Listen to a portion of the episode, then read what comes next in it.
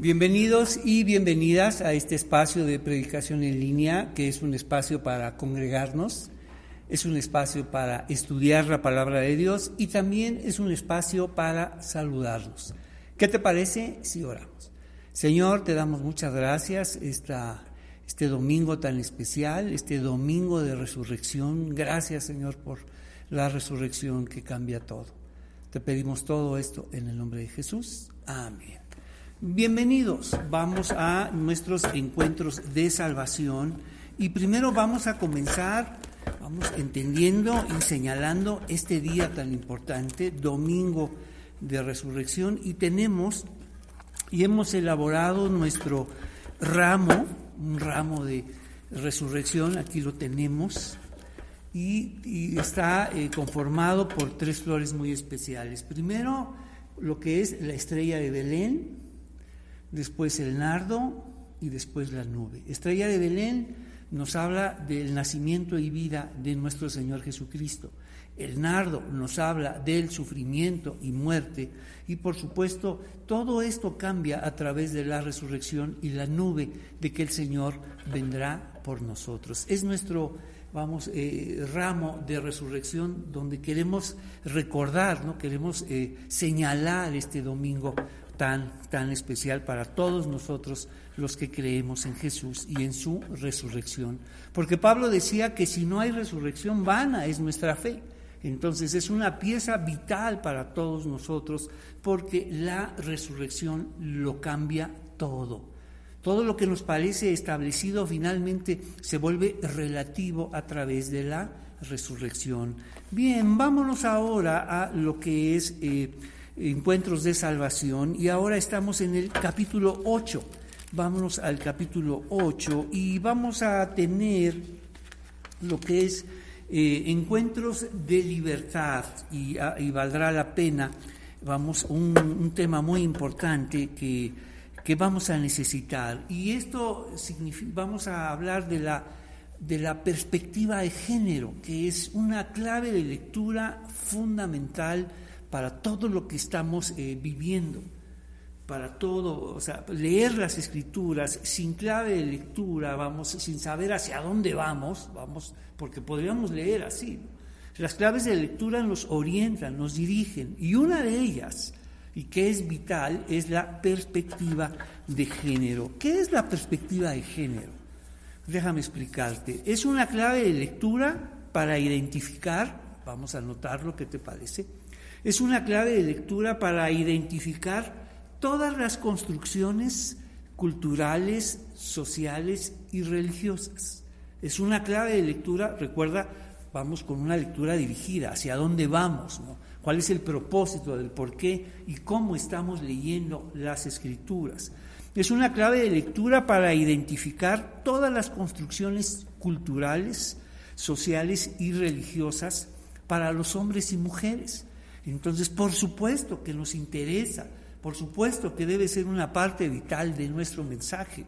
Y además, estas construcciones culturales, sociales y religiosas para hombres y mujeres que se heredan, finalmente se heredan de una generación a otra y que se establecen, escucha esto, como naturales, como propias de los hombres y propias de las mujeres.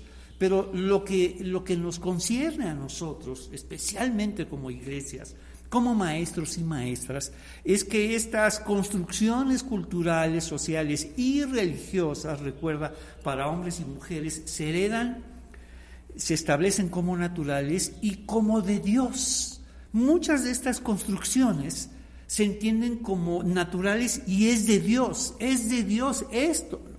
Y eso tenemos que aprender a identificarlo y separarlo, porque esto pertenece a lo que entendemos como la cultura patriarcal. Entonces es vital que tú y yo aprendamos a leer de esta forma e incorporar esta clave vital de lectura, perspectiva de género, porque la vamos a necesitar para el capítulo 8 porque tiene que ver con este, este entendido, vamos, estas, estas construcciones que se entienden como naturales, como propias, pues así son los hombres, pues así son las mujeres.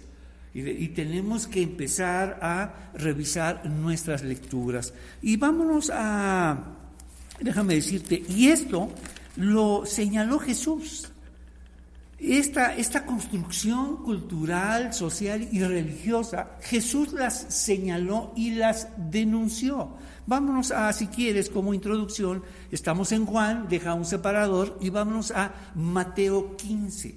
Vamos a Mateo 15, versículo 1. En ese momento, algunos fariseos y maestros de la ley religiosa llegaron desde Jerusalén para ver a Jesús. Y ven, escuchen la pregunta, ¿por qué tus discípulos desobedecen nuestra antigua tradición? Le preguntaron, ¿no respetan la ceremonia de lavarse las manos antes de comer? ¿Te acuerdas que también hemos hablado de la teología del privilegio? Porque en un mundo de pobreza, muy pocos podían disponer de esa agua, vamos, suficiente para lavarse las manos, para lavar muchas cosas y pareciera estar bien delante de Dios. Entonces, imagínate lo que estas tradiciones, vamos, establecidas como, como, como ciertas, como verdaderas y como de Dios, vamos, producían en mucha gente, pues yo no tengo agua para, para lavar eh, tantas cosas, los cubiertos, los utensilios, las manos, una y otra vez todos los días. Entonces, si no puedo hacer eso, entonces estoy ofendiendo a Dios. Eso era lo que enseñaban. Mira lo que nos dice versículo 8 y 9. Esto es muy importante. Acuérdate, la perspectiva de género son estas construcciones, es algo que se va construyendo de generación en generación y después se establece como cierto, como verdadero, y lo que nos concierne a ti y a mí como de Dios, Él mismo, Jesús mismo lo denunció. Mira lo que dice, versículo 8, este pueblo me honra con sus labios, pero su corazón está lejos de mí. ¿Por qué? ¿Por qué? Su adoración es una farsa porque enseñan ideas humanas como si fueran mandatos de Dios. Por supuesto que esto, por supuesto que la adoración que resulta de estas tradiciones, ideas y todo esto que proviene de nosotros, pues nos lleva lejos de Dios. Entonces Jesús mismo está diciendo que se enseñaban muchas cosas como verdaderas, como ciertas y como de Dios. Jesús lo está señalando y además está citando a un profeta. Los profetas señalaron todo eso. En la ley, sobre la ley, empezaron a poner muchas interpretaciones, traducciones, tradiciones, que literalmente la ley se perdió de vista. Cuando viene Jesús, enseñando la ley en su sentido original, no podían entender ¿Qué es lo que está sucediendo? Pensaban que estaba incluso enseñando otra cosa o en, otros casos que estaba en contra de la ley. Este pueblo me honra con sus labios, pero su corazón está lejos de mí. Su adoración es una farsa. ¿Por qué? Porque enseñan ideas humanas como si fueran mandatos de Dios. Y precisamente la perspectiva de género tiene como fin desmontar, de construir todo esto vamos, que se ha asignado a hombres y mujeres como algo natural, como algo propio de ellos. Y como incluso, y todavía, como esto es de Dios, esto es lo que Dios espera de los hombres y de las mujeres. Vámonos ahora a Juan 8. Con esta idea ya vimos este, esta idea de saber y entender lo que es la perspectiva de género. Vámonos ahora a Juan 8, porque aquí la vamos a necesitar versículo 1, eh, Jesús regresó al monte de los olivos, pero muy temprano en la mañana, en la mañana siguiente, estaba de vuelta en el templo, pronto se juntó una multitud y él se sentó a enseñarles. Mientras hablaba, los maestros de la ley religiosa y los fariseos le llevaron a una mujer que había sido sorprendida en el acto de adulterio y la pusieron, vamos, en medio de la multitud. Imagínate esta escena, ¿no? Tan penosa, tan llena de violencia y desprecio, ¿no? ¿Qué es lo que hace Jesús? Acuérdate, una mujer que es llevada, vamos, y la, la pregunta sería, ¿y dónde están las otras personas? ¿Qué pasa? ¿Qué fue lo que hizo? Y nos dice, Mientras hablaba, los maestros de la ley religiosa y los fariseos le llevaron a una mujer que había sido sorprendida en el acto de adulterio y la pusieron, vamos, en medio de la multitud. Ella como mujer en el mundo de Jesús, vamos, a través de la perspectiva de género, podemos darnos cuenta, ella no tiene voz, no puede hablar ni defenderse. Y mira lo que nos dice capítulo, eh, capítulo 7, capítulo 7, versículo, eh, capítulo, versículo 46. Jamás hemos oído hablar a, oído a nadie hablar como él, contestaron los guardias. También ustedes han... Eh, se han dejado engañar, se burlaron los fariseos. ¿Habrá siquiera uno de nosotros, gobernantes o fariseas, que crea en él? Esa multitud tonta que lo sigue es ignorante de la ley, está bajo la maldición de, de Dios. Escucha lo que dice Nicodemo. Entonces tomó la palabra de la palabra Nicodemo, el líder que había ido a ver a Jesús. ¿Es legal, escucha, condenar a un hombre antes de darle la oportunidad, vamos, de defenderse? escucha lo que está diciendo. ¿Es legal, vamos, estar acusando a una persona sin siquiera escucharla? Él está hablando de Jesús, vamos. Mejor vamos a escuchar a Jesús, vamos a escuchar lo que tiene que decir y no acusarla antes, ¿no? De ahí viene la palabra prejuicio, un juicio anticipado. Ni siquiera han escuchado a Jesús y ustedes ya lo están condenando. De ahí viene este juicio anticipado que tenían a Jesús. Y ve lo que está diciendo Nicodemo. ¿Es legal acusar a un hombre, vamos sin escucharlo, a un hombre y a una mujer, precisamente como a esta mujer? ¿no? No se le está dando, vamos, la oportunidad de defenderse. Porque en el mundo de Jesús ella no tiene voz. Entonces, mientras hablaba, los maestros de la ley religiosa y los fariseos le llevaron a una mujer que había sido sorprendida, vamos, en el acto de adulterio y la pusieron en medio de la multitud. Maestro, le dijeron, le dijeron a Jesús, esta mujer fue sorprendida en el acto de adulterio. Mira a qué se dedican los maestros de la ley religiosa y los fariseos. Parece que se dedican a sorprender a la gente, a seguir a la gente a, estar revisando si hacen bien o hacen mal, ¿no? Intentaban, pero la realidad es la siguiente, maestro, le dijeron a Jesús, esta mujer fue sorprendida en el acto de adulterio, la ley de Moisés manda a apedrearla, ¿Tú, tú qué dices? No solamente ve a lo que se dedican, a estar, vamos, eh, detrás de la gente, estar, vamos, eh, estar siguiendo a las personas si están actuando de acuerdo a lo que ellos establecen como correcto. Y después ve la manera en cómo manejan la ley. ¿Cómo manejamos la ley? ¿A través de la gracia o a través de la condenación y juicio? Hay dos claves de lectura. ¿Recuerdas lo que vimos? Las claves de lectura son fundamentales. La manera en cómo ingresamos a este libro, a la palabra de Dios o a través de la gracia para los demás, para ti y para los demás, o a través de juicio y condenación. Entonces ellos la usaban de esta manera. La ley de Moisés manda a apedrearla, ¿tú qué dices? Intentaban tenderle una trampa para que dijera algo que pudieran usar en su contra, pero Jesús se inclinó y escribió con el dedo en el polvo. Como ellos seguían exigiéndole una respuesta, él se incorporó nuevamente y les dijo, muy bien, pero el que nunca haya pecado, que tire la primera piedra. Luego volvió a inclinarse y siguió escribiendo en el polvo.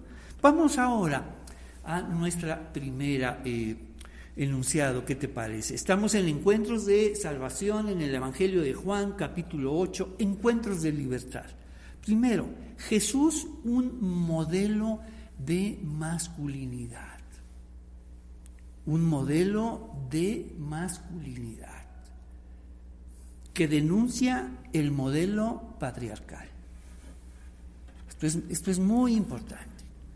Jesús viene a mostrar un nuevo, un modelo de ser hombre, una masculinidad, vamos, que sana, que ayuda, que protege, que va en favor de los demás. Mira, Jesús, un modelo de masculinidad que denuncia el modelo patriarcal. Por supuesto que lo estaban obligando a violentar a esta mujer, a violentar la palabra de Dios. Y tenemos, eh, ¿Y de dónde viene este modelo patriarcal? Si quieres, ahí mismo en el, en el, el Evangelio de Juan, capítulo 4, versículo 27.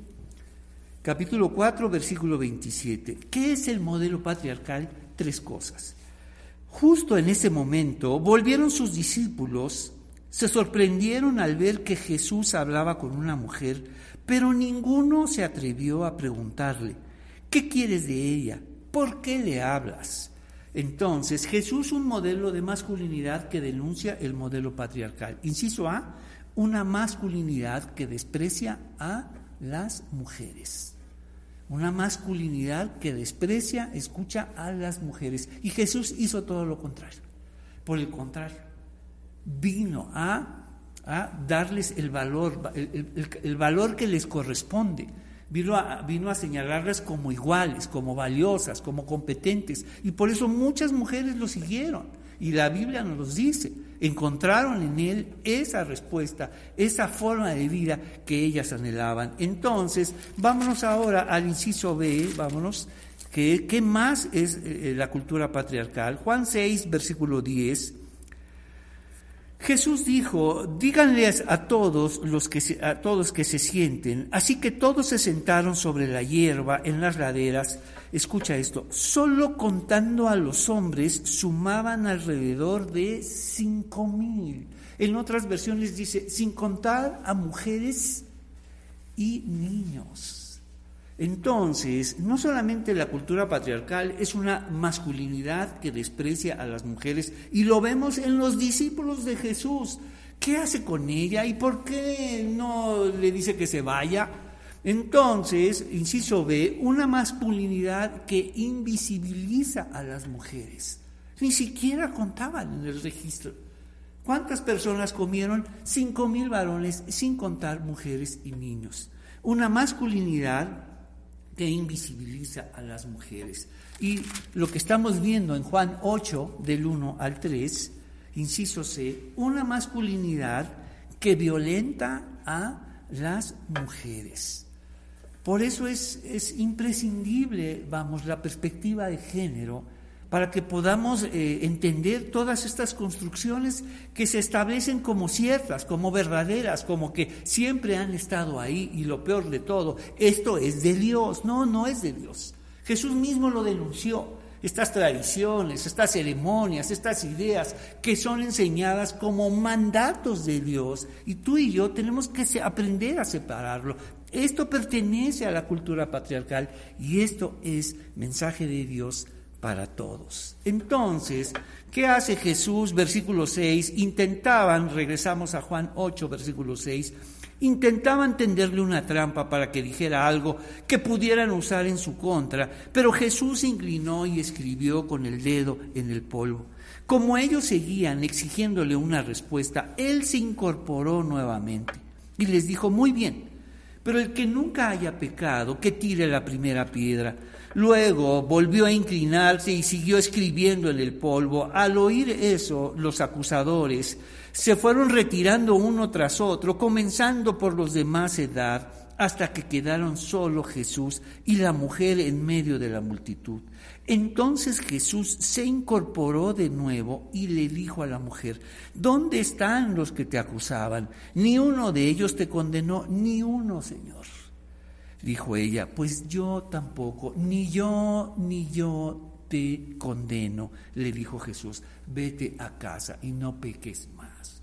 Jesús dignificó a las mujeres de tal forma en su, vamos, en su lugar original, igualmente valiosas porque Jesús sigue el modelo de Dios, igualmente creados, y Dios creó al hombre y a la mujer igualmente valiosos. Y no solo eso, sino en el momento más especial y más importante de su ministerio, las, las establece como discípulas y como aquellas testigos de la resurrección son enviadas para dar las buenas nuevas de la resurrección. Y enviado, vamos, tiene que ver con apóstoles. Las establece como apóstoles de la resurrección. Entonces, vámonos ahora a Juan 8, versículo 12.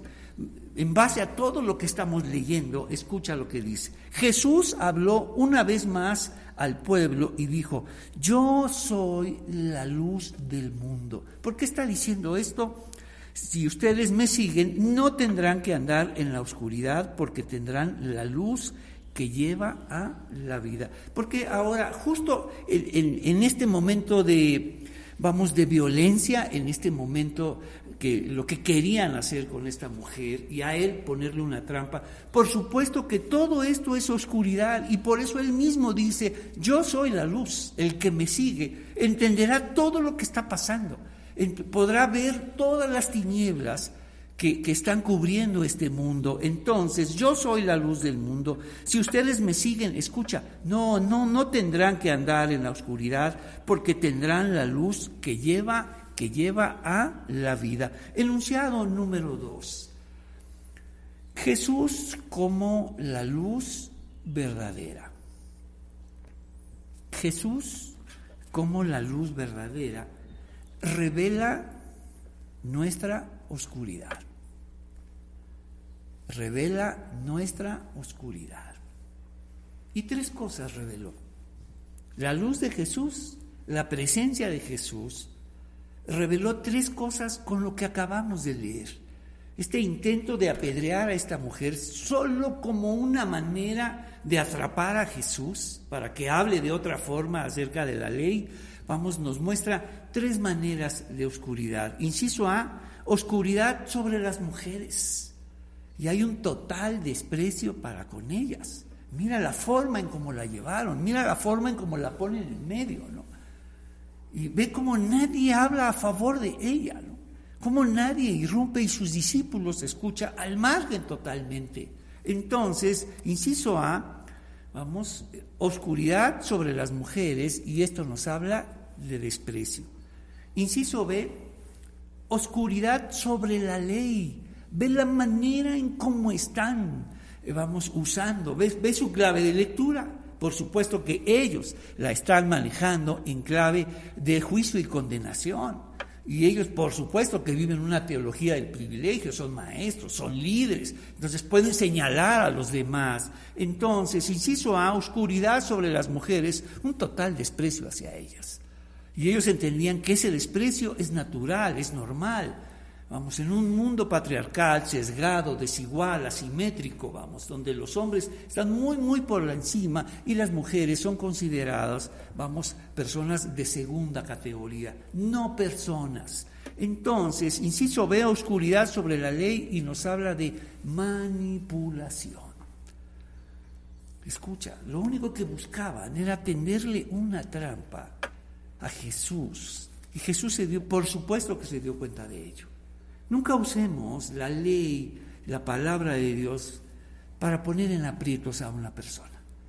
Nunca usemos la palabra de Dios para perseguir a una persona, para señalar a una persona. Mira lo que dice aquí, y mira lo que dice esto y esto y aquello. Si aquí dice esto, y mira lo que dice esto, y tú estás haciendo esto, esto y esto. Esa no es la manera de usar la ley. Mira, estos pasajes están ahí para denunciarnos a nosotros. Y número tres, oscuridad sobre el pecado. No solamente sobre las mujeres con su desprecio, sobre la ley con manipulación, sino oscuridad sobre el pecado. Y esto nos habla de arrogancia. Por eso Jesús apela a la arrogancia de ellos. El que piense que o el que diga que no tiene pecado, bueno, yo sí peco, pero no como ella. Yo sí peco, pero no como él. Él sí es un pecador, él sí se lo merece. Había una tal, una, una, gran arrogancia en ellos al llevar a esta mujer y al creerse superior y creerse santos.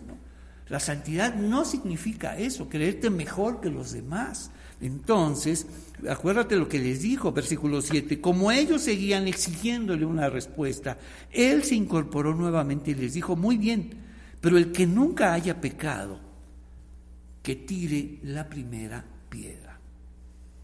Jesús literalmente los exhibió como orgullosos, arrogantes, como eh, sobrevalorados, pensándose muchísimo mejores personas que esta mujer y que muchos otros, como maestros de la ley y como líderes. Y eso es oscuridad. Por eso Jesús mismo dice en el versículo 12, yo soy la luz. Yo soy la luz del mundo. Si ustedes me siguen, no tendrán que andar en la oscuridad porque tendrán la luz que lleva a la vida. Bien, vámonos ahora al capítulo 8, versículo 21. Más tarde Jesús volvió a decirles, yo me voy y ustedes me buscarán. Y esto, por supuesto, nos recuerda este enigma que se ha venido construyendo en el capítulo 6 y capítulo 7. Y aquí nos da, vamos, una clave fundamental. ¿Qué es lo que está diciendo? La trascendencia de lo que él está señalando. Me buscarán, pero no me encontrarán. Y después vemos esta imposibilidad en el capítulo 6. ¿Qué te parece si la revisamos? Vámonos al capítulo 6. Vamos a revisar cómo se va construyendo este enigma que finalmente vamos se abre y se vamos y se descubre a todo vamos la trascendencia tan importante tan seria para ti y para mí y para todo aquel que cree y para todo aquel que rehúsa creer en Jesús por eso dice me buscarán y no me encontrarán pero no encontrar a Jesús, déjame decirte, que tiene consecuencias eternas. Él mismo lo está diciendo. Él vino para eso.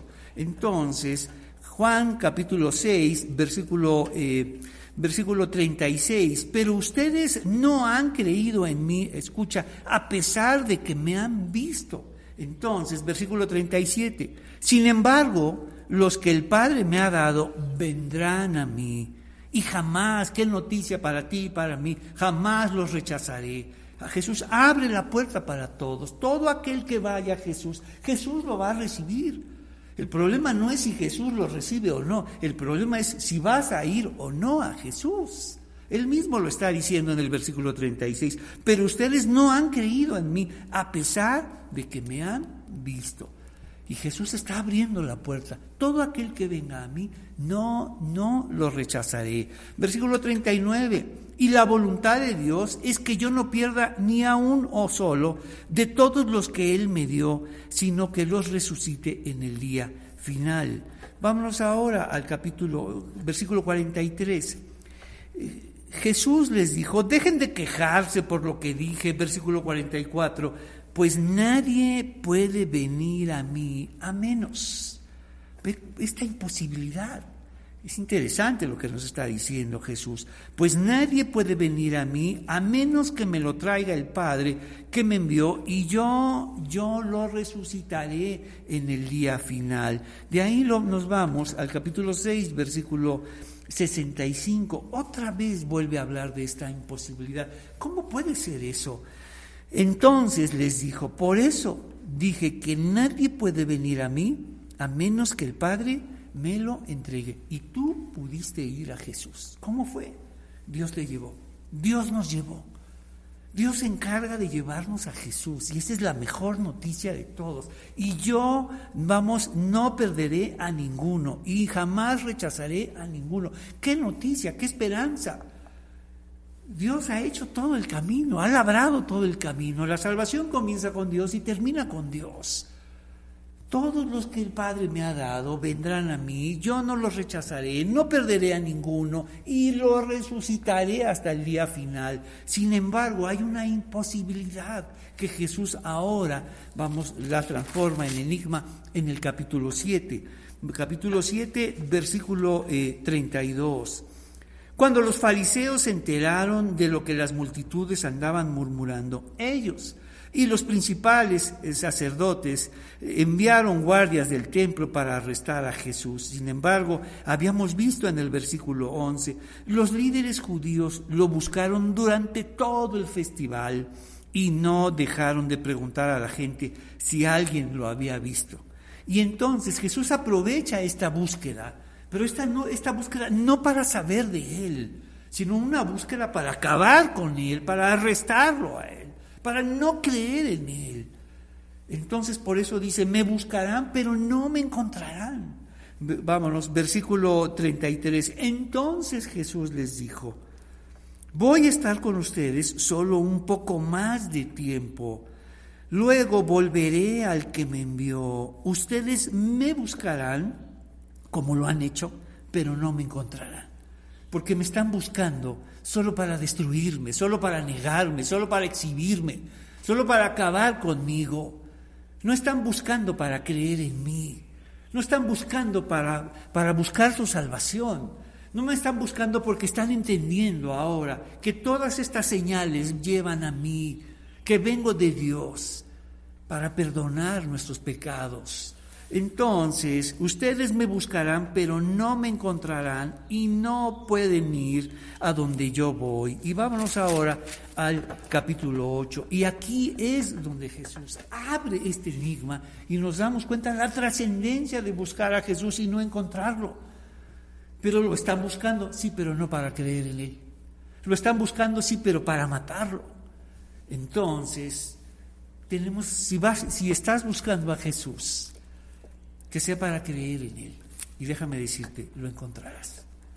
Si estás buscando a Jesús para tener sentido en tu vida, déjame decirte que lo encontrarás, porque es Dios quien está poniendo en ti esa búsqueda. Pero hay quienes lo buscan para no, no creer en Él. Y nos dice Juan 8, versículo 21, más tarde Jesús volvió a decirles, yo me voy y ustedes me buscarán otra vez, pero ve la trascendencia de no encontrarlo. Ya no pone Jesús, ustedes me buscarán y no me encontrarán, sino ahora nos, abre este enigma, nos revela qué significa no encontrar a Jesús. Mira la trascendencia. Yo me voy y ustedes me buscarán, pero morirán en su pecado, en su condición de separación. Vamos, déjame explicarte. Y esta palabra aparece por primera vez en Juan 1, versículo 29, aquí en el Evangelio de Juan.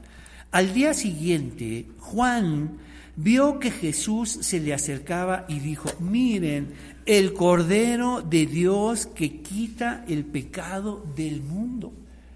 De alguna forma nos está diciendo, ¿para qué viene el Cordero? ¿Para qué viene Jesús? Todas estas ceremonias, vamos, que hablaban de un Cordero, señalan a Jesús como este sacrificio como la vida que Él da por el rescate por todos nosotros y quita ese pecado del mundo y lo pone sobre sí, sobre sí mismo. Entonces ve lo que nos está diciendo. Toda esta obra que está haciendo por nosotros, todo esto que nos separa de Dios, Jesús nos está resolviendo para ti y para mí. Entonces, el Cordero de Dios que quita el pecado del mundo. Entonces, regresemos a Juan 8 y ahora entendemos por qué está diciendo eso.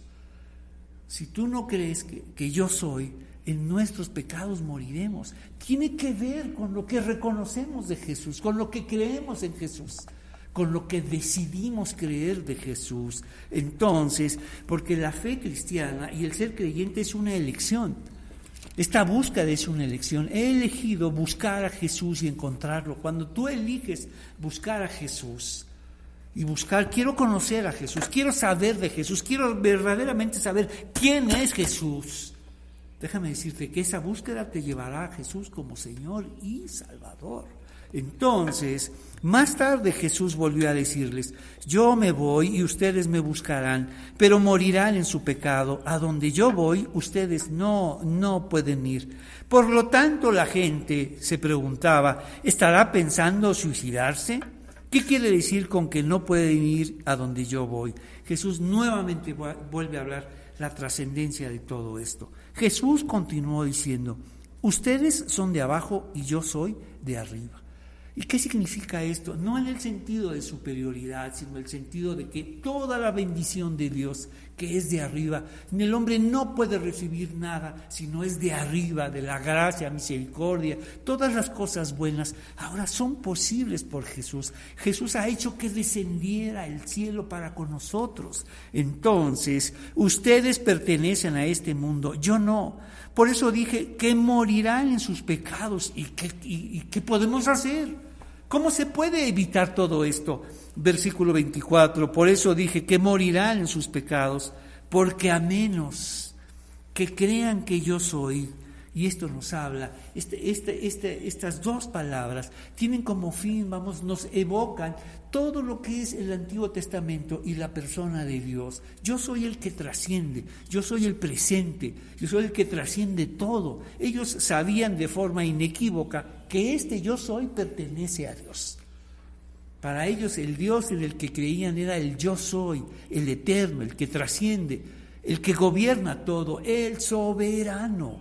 Y cuando Jesús está diciendo, si no creen que yo soy, que yo vengo de Dios, que soy Dios en la persona del Hijo, y eso lo cambia todo. Mira lo que dice. Por eso dije que morirán en sus pecados, porque a menos que crean que yo soy, que vengo del cielo, que vengo de arriba, que vengo del que me envió, y todas las señales, vamos, apuntan a mí como el Hijo de Dios, quien afirmo ser, morirán en sus pecados. Vamos a nuestro enunciado número 3, Juan 8 del 21 al 24. Jesús como la búsqueda verdadera, Jesús como la búsqueda verdadera, revela nuestro extravío. No solamente Jesús como la luz verdadera que viene a revelar nuestra oscuridad, sino la búsqueda verdadera que es Jesús. La mejor búsqueda de todas es buscar a Jesús. Si has buscado muchas cosas, el sentido, el propósito, ¿qué significa todo esto? Déjame decirte que la mejor búsqueda es buscar a Jesús.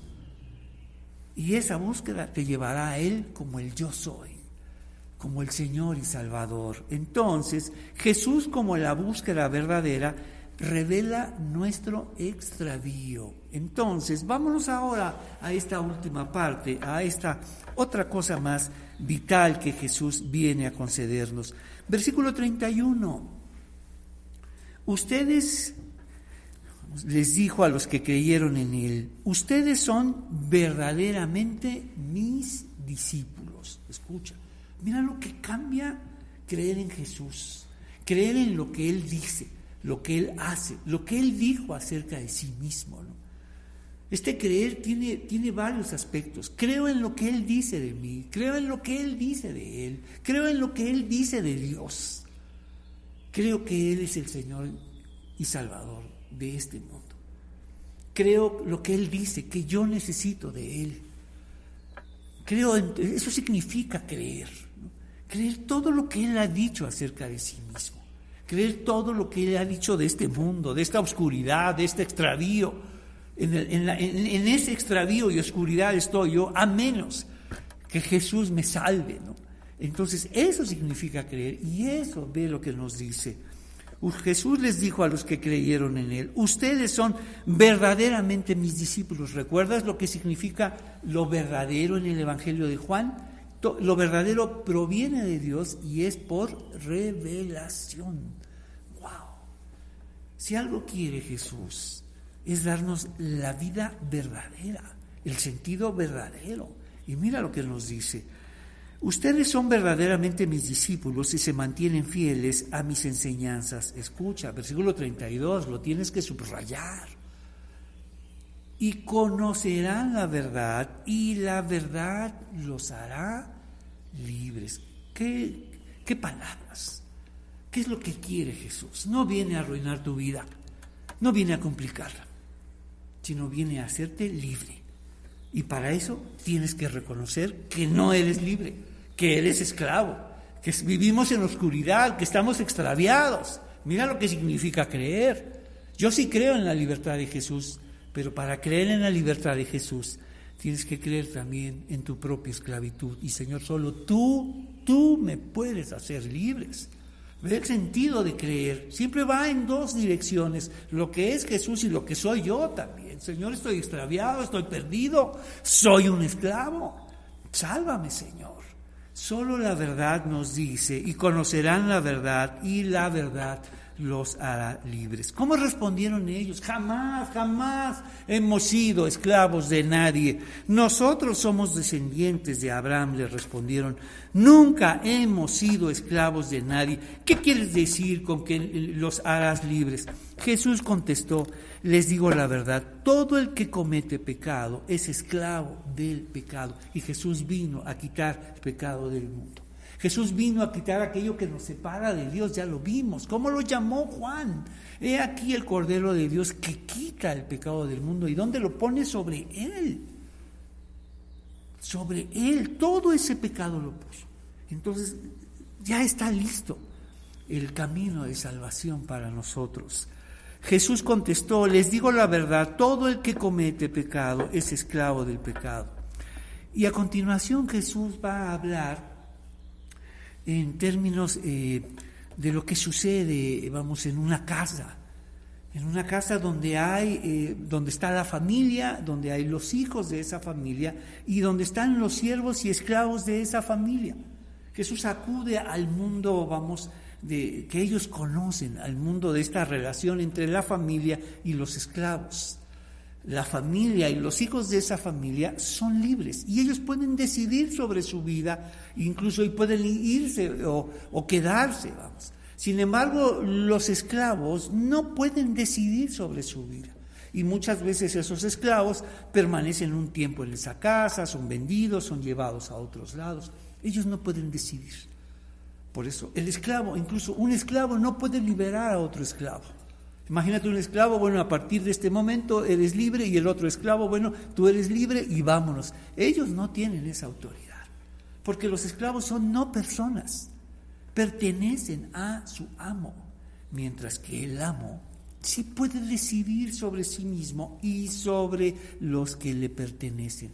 Y eso es lo que va a hablar Jesús. El esclavo no puede liberar al esclavo a menos que el dueño de la casa o el hijo del dueño le diga al esclavo, a partir de este momento eres libre. Él sí tiene la autoridad.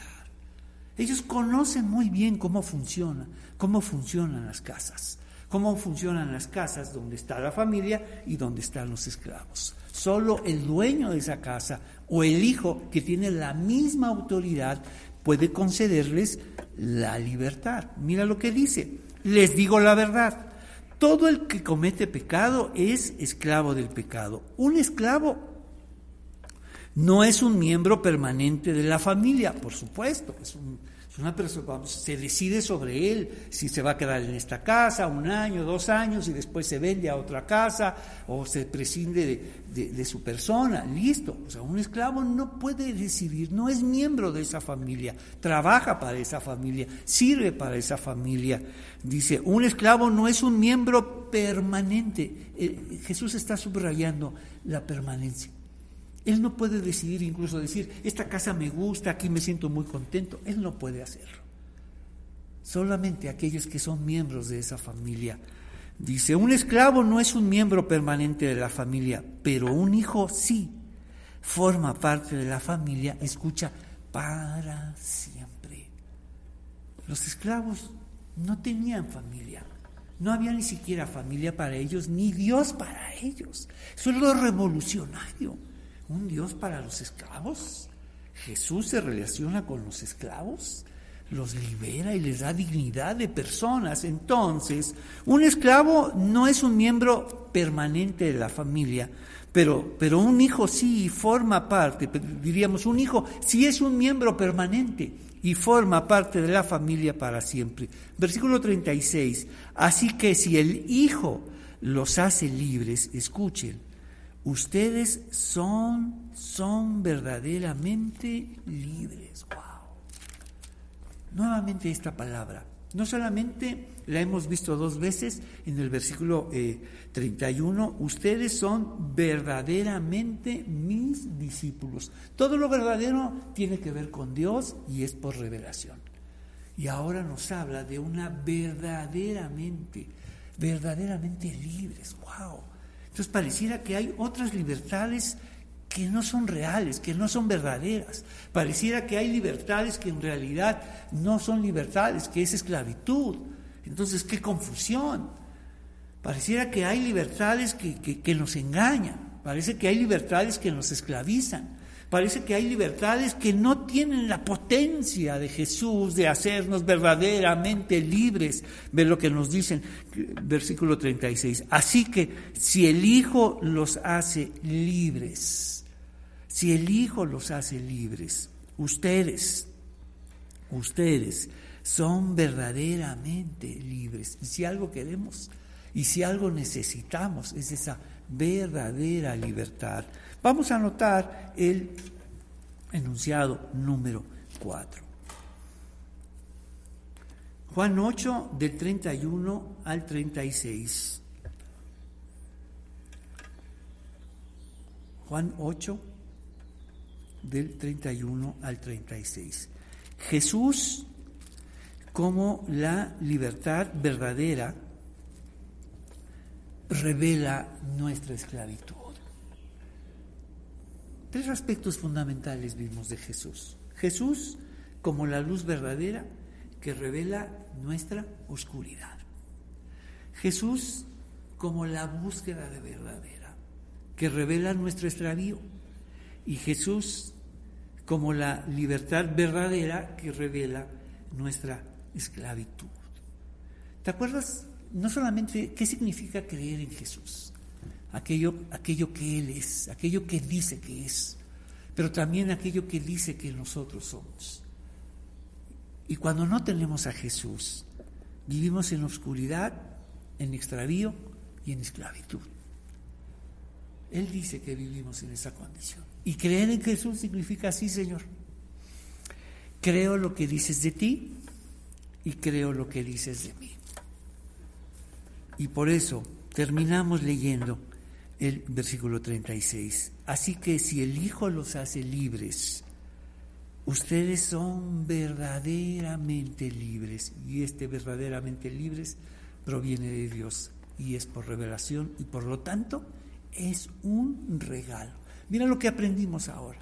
¿Te acuerdas? Lo que es verdadero proviene de Dios, escucha, es por revelación y hoy agregamos un aspecto más, es un regalo. Serán verdaderamente mis discípulos como un regalo, serán verdaderamente libres como un regalo. Así es la revelación, siempre inmerecida y es un regalo de Dios para nosotros. ¿Qué te parece si? Señor, te agradecemos este momento de, de bendición, porque es una bendición saber de ti. Es una bendición saber que eres la luz verdadera, que eres la búsqueda verdadera y que eres la libertad verdadera para nosotros. Y gracias por este texto.